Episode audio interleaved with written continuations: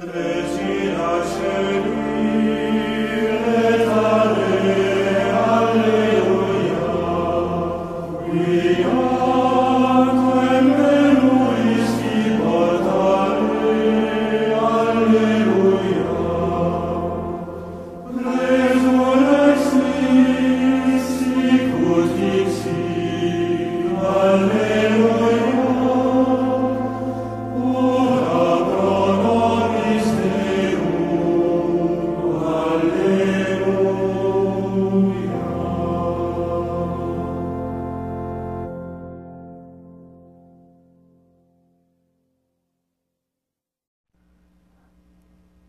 Logo após a solenidade da ceia do Senhor, ou missa do lava-pés, ocorrem duas coisas. A vigília que transfere as hóstias guardadas no sacrário para outro lugar da igreja. É, Jesus ele não está mais na capela do Santíssimo. Fica em vigília até o sábado ao meio-dia, mais ou menos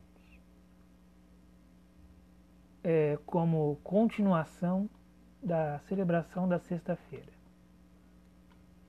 Depois ocorre o silêncio absoluto, onde o altar não é coberto, as imagens de santos e as cruzes elas ficam cobertas, isso até às 15 horas, hora da celebração da morte de Cristo.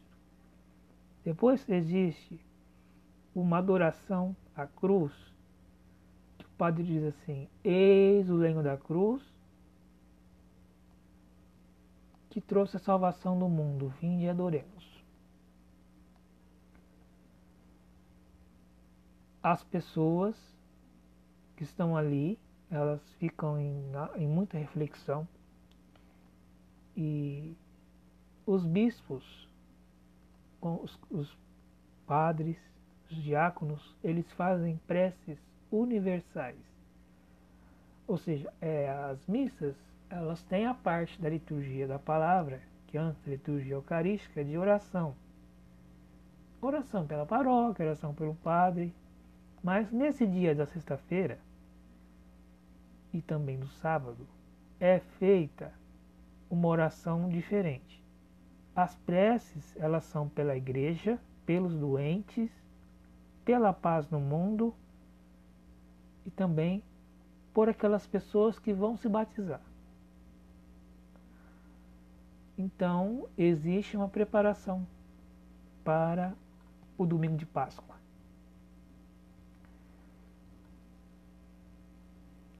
É bom dizer que a Semana Santa ela, assim como o sábado de Aleluia, ela recorda muito a vigília que existe também no Natal. No Natal existe a missa do galo e também existe uma liturgia anterior a essa missa do galo. A missa da vigília do Natal, também é chamada de missa do galo. Depois, aí sim, no dia de Natal, na noite de Natal, dia 25, é celebrado o Natal.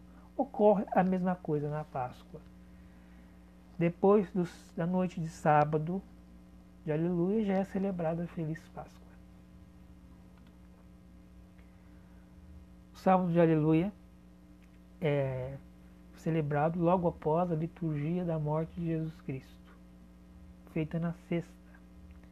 Ela é considerada a mãe de todas as vigílias ela é tão importante quanto a missa do galo, quanto a vigília de Natal.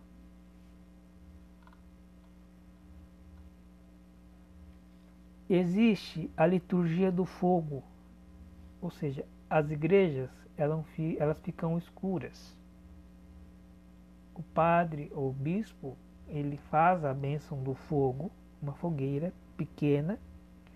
Ele vai acender o círio pascal, que é uma vela enorme.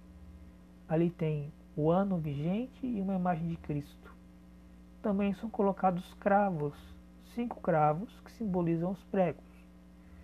Depois, essa igreja ela é iluminada com as luzes das velas que os fiéis levam. Depois também é feita o anúncio solene da Páscoa. É contado todas as gerações uma fórmula que anuncia que Cristo ressuscitou. Conta também a história da criação. A história da criação, bem antes dela, até a vinda de Jesus Cristo e a morte de Jesus. O fogo ali é o símbolo da luz e a chama que é passada de vela em vela, ela simboliza a unidade. É bom se dizer que durante a quaresma, os 40 dias, o glória, o canto do glória e a palavra aleluia, ela é omitida. Como é um tempo de luto, a quaresma, a gente não se alegra na liturgia. Só depois, na noite de sábado, na vigília pascal, volta com grande força palavra glória a Deus nas alturas e paz na terra aos homens. Esse dia também é bem atípico. Não existem só três leituras, que seria uma leitura do Antigo Testamento ou do Novo, um salmo e um evangelho. Existem oito. Este é o único dia onde a liturgia diária tem mais do que três leituras. Elas substituem as celebrações de missa. A liturgia das horas, ela substitui o louvor da missa.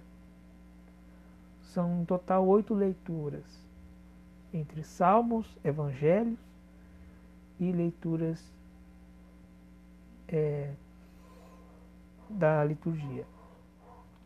Depois existe a bênção da água.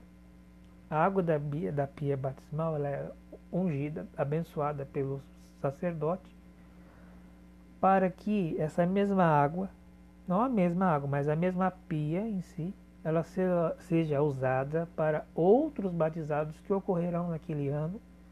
E também existe o costume de se batizar adultos e algumas crianças que se prepararam durante vários meses naquele sábado de aleluia. A água simboliza o batismo, a vida nova. Então, os catecúmenos, eles são chamados a se batizarem, se tornarem filhos de Cristo.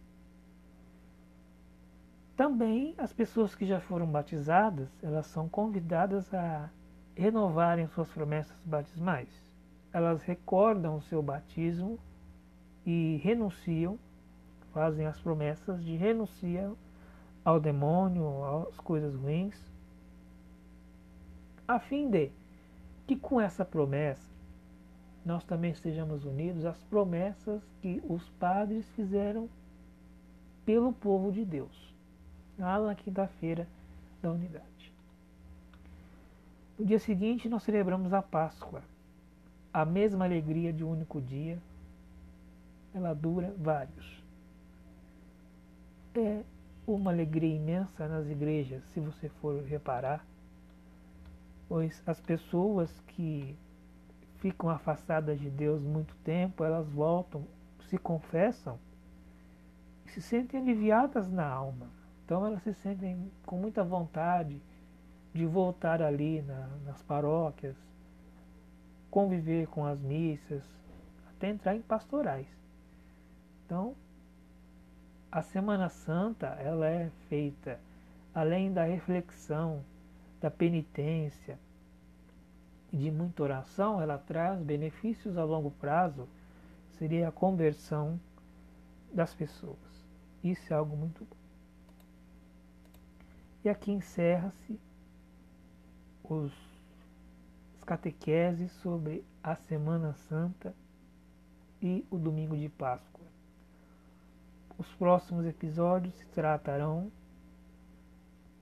do tempo pascal e da ascensão de Jesus Cristo, além de Pentecostes.